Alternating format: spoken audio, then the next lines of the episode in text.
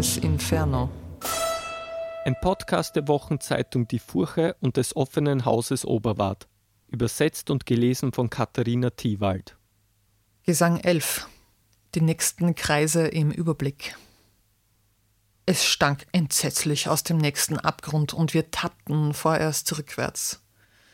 Unser Abstieg sollte langsam sein, damit sich unsere Nasen an den Gestank gewöhnen, schlug mein Meister vor.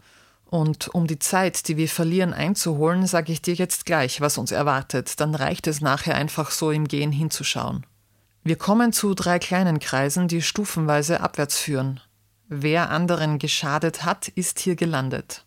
Die Brutalen, die Gewalttäter hocken gleich im ersten Kreis, der in drei Ringe eingeteilt ist, denn man kann Gewalt an Gott, an sich oder am nächsten üben, an ihm und auch an dem, was er besitzt. Mörder also, Plünderer und Räuber sitzen im ersten Ring und werden dort gefoltert. Im zweiten siehst du jene, die Hand erhoben haben gegen sich selbst und weinten, wo sie hätten Glück empfinden sollen. Sie alle heulen jetzt aus Reue, wenn auch zwecklos. Lästerung ist dann Gewalt, die man Gott antun kann, auch indem man die Natur und ihre Schätze schlecht macht – das wird gebüßt im kleinsten, engsten Ring von diesen dreien. Was nun Betrug betrifft, man kann, du weißt es, einen Menschen übers Ohr hauen, der einem nahe ist, oder einen, den man fast nicht kennt.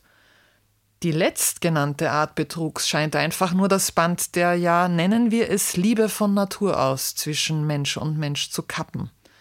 Also nisten folgende im zweiten Kreis: Bigotte, Zauberer und Speichellecker – Fälscher, Diebe, Kuppler, Ämterkäufer und ihr Gegenteil, Bestechliche, alles lauter Menschenmüll.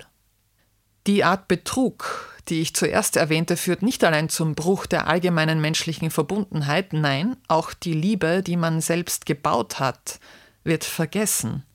Die Form, bei der es um besonderes Vertrauen geht. Deshalb brennen diese Hochverräter im engsten Kreis und ewig wo das Universum seinen Brennpunkt hat, am Sitz von dies.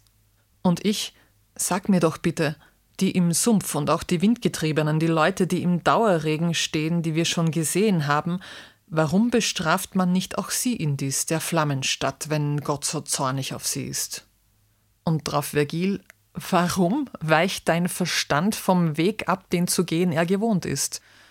Du weißt doch, Aristoteles beschreibt in seiner Ethik drei Wesensarten, die der Himmel ablehnt: Zügellosigkeit, Bösartigkeit und blinde Bestialität. Unmäßigkeit ist von den dreien das, was Gott am allerwenigsten beleidigt.